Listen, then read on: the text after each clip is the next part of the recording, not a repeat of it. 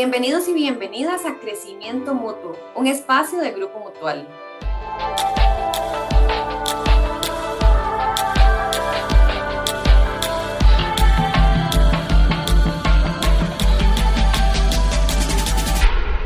Hola, les saluda Catalina Chávez y hoy vamos a conversar sobre cómo cuidar nuestra información en una era digital.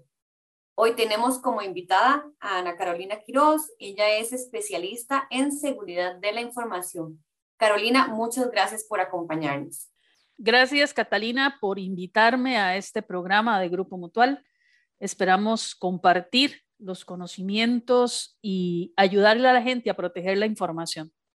Perfecto. Y como ustedes saben, Crecimiento Mutuo es un podcast que nos permite ampliar diversos temas para continuar creciendo personal y profesionalmente. En esta ocasión queremos compartir con Ana Carolina un espacio donde concienticemos sobre la importancia de la ciberseguridad en esta era digital donde los datos están tan expuestos y la protección de estos se ha convertido en un factor fundamental. Bueno, Ana Carolina, para iniciar, es muy importante definir para nuestros oyentes qué es ciberseguridad. Podemos definir ciberseguridad de la forma técnica de diversas maneras, pero en realidad ciberseguridad se encarga de la protección integral de todo tipo de información que nosotros enviemos al ciberespacio. Esto lo podemos dividir en tres grupos. Podemos hablar de ciberseguridad a nivel personal, podemos hablar de ciberseguridad a nivel de empresas y hablamos también de ciberseguridad a nivel de Estado. ¿Por qué hablamos a nivel de Estado? Porque también como país debemos proteger la información o los gobiernos están obligados a proteger la información de sus ciudadanos. Entonces, hablamos precisamente que este es el concepto amplio de ciberseguridad. Y aquí hay que aclarar un puntito importante. La ciberseguridad no es solamente responsabilidad de los técnicos o de los especialistas. No, la ciberseguridad es una responsabilidad de todas las personas que en algún momento determinado de nuestra vida utilizamos un dispositivo digital y nos conectamos con el ciberespacio. Sí, tiene varias dimensiones. ¿Usted nos podría tallar un poco algunos pilares que se incluyen propiamente en el tema personal? Me imagino que temas quizás como confidencialidad, autenticación de datos. Cuéntenos un poco más de ese tipo. La ciberseguridad contiene tres pilares. El primer pilar es la confidencialidad de la información. A nivel de empresas se maneja con el acceso a la información que debe tener el empleado o el colaborador para que realice de forma eficiente su trabajo.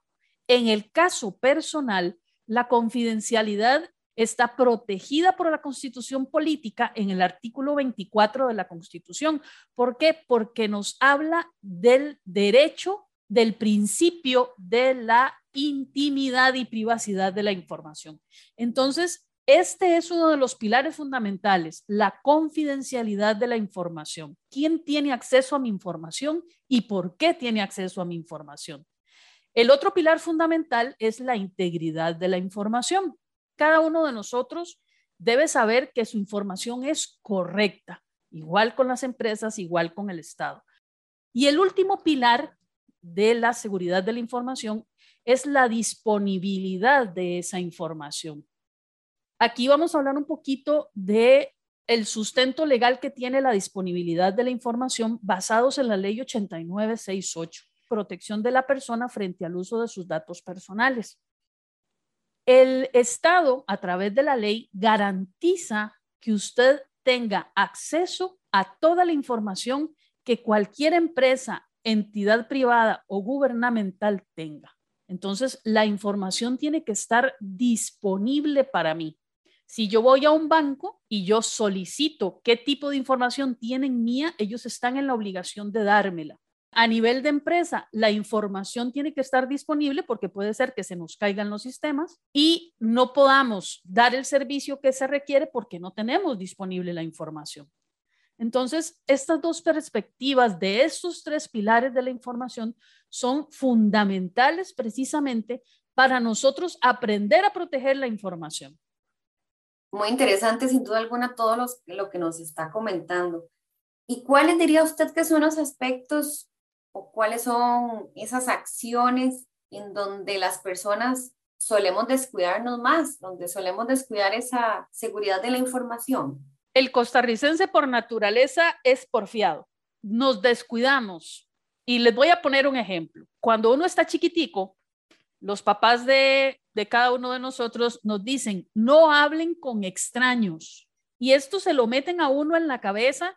Dios libre, usted hable con un extraño al salir de la escuela, al salir del colegio, en cualquier lugar, incluso vamos en un bus y nadie habla con el de la par porque tenemos tan metido eso de no hablar con extraños que efectivamente no hablamos con extraños.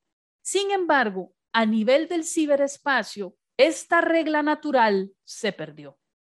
Nos encontramos, por ejemplo, leyendo una noticia en Internet y estamos seguros de que esa noticia es correcta. Y entonces nos formulamos una opinión, ya la compartimos y resulta que la, noticia no tiene ninguna razón de ser, pero aún así nosotros la damos por válida. Entonces, al darle confianza o al creer todo lo que está en Internet, violamos nuestra intimidad, violamos nuestra seguridad. Estos canales, las redes sociales, Facebook, WhatsApp, Instagram, Twitter, TikTok, todo este tipo de redes sociales tienen sus ventajas maravillosas, pero también, por no tener un poquito de malicia, también son un arma de doble filo que nos hacen perder nuestros datos y poner en riesgo incluso nuestra integridad personal. Ahora que comprendemos un poco más del tema, y todo lo que implica, ¿cómo podemos cuidar nuestra información en esta era digital? Tal vez así puntualmente, consejos que podamos seguir para evitar fraude y vernos implicados en estos temas. Lo primero, primero, el tico se caracteriza por tener también una malicia indígena. Por favor, apliquen la malicia indígena. Si reciben un correo de alguien que ustedes no conocen o de algo que ustedes no han pedido y les llega un correo, no lo abran, sino simple y sencillamente bórrenlo y lo borran de una vez de la papelera de reciclaje que tienen en el correo. Si reciben una llamada telefónica de algún ente financiero, de algún ente de gobierno, de alguna institución pública o privada, diciéndoles que por favor, que ellos le pueden ayudar a hacer trámites, que van a recibir una plata o que recibieron erróneamente una plata, cuelguen inmediatamente el teléfono y llamen ustedes mismos a la institución de donde supuestamente los están llamando. Y ahí se van a dar cuenta de que las instituciones tanto del Estado, públicas o privadas, los bancos del Estado nunca les van a pedir vía telefónica, ni vía correo, ni, por ninguna vía sus datos personales o los datos del password o los datos que se necesita para autenticarlo a usted en sus plataformas digitales. El tercer consejo que les voy a dar en el uso de las redes sociales, no acepten a cualquier persona que les manda una solicitud de amistad en Facebook, en Instagram, en Twitter, no lo acepten. Verifiquen que la persona o acepten solamente amistades de las personas que ustedes conocen e incluso vayan un poquito más allá, porque también nos hemos encontrado casos en donde hackean o duplican sitios de personas normales y los utilizan los ciberdelincuentes para suplantar la identidad. El otro que tenemos que tener muchísimo cuidado, verifiquen qué publican en las redes sociales, porque aunque ustedes borren las redes sociales, les recuerdo que una vez que usted lanza una información en red social, la lanza al ciberespacio y eso es irrecuperable. Cuiden la privacidad, la privacidad de sus hijos. Puede ser que los ciberdelincuentes los ubiquen y puedan poner en riesgo la integridad física suya y de su familia último consejo que les doy es que ingresen a la configuración de seguridad de sus redes sociales. Las redes sociales traen una configuración por default, sin embargo, protegen hasta cierto punto. Si ustedes ingresan a la configuración de seguridad, ahí les va a dar una serie de alternativas para proteger de mejor manera la información que ustedes publican. Sin embargo, tomen en consideración que cuando ustedes lanzan algo al ciberespacio, por más que lo recuperen, eso no se vuelve a recuperar.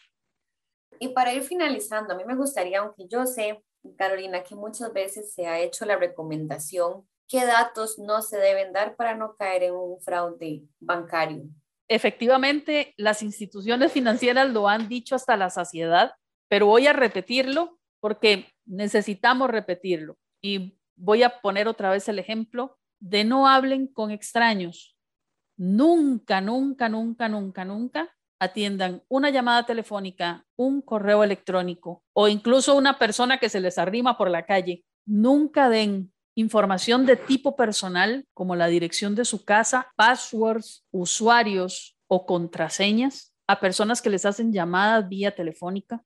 Los bancos, las instituciones financieras y estatales no piden este tipo de datos.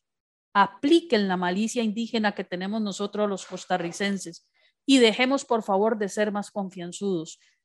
Estos son los pilares básicos que tenemos que tener en cuenta para evitar que seamos víctimas de fraudes digitales. Ana Carolina, estamos muy agradecidos de su participación en este espacio tan importante en el que sabemos que podemos llegar a muchos oyentes para crear conciencia sobre la importancia de proteger todos estos datos con todos estos consejos que ya usted nos regaló y a aprender sobre la seguridad de la información en esta era digital que, que estamos inmersos. De verdad, muchísimas gracias por acompañarnos en crecimiento mutuo. Es un placer, Catalina, haber sido llamada. Para mí es un honor compartir con, con ustedes este podcast y de verdad esperemos que esto nos sirva para hacer conciencia de que la responsabilidad de la ciberseguridad es de todos y cada uno de nosotros que nos manejamos en los medios digitales. Muchas gracias. Bueno, y como cerramos siempre, si es crecimiento mutuo, es mejor.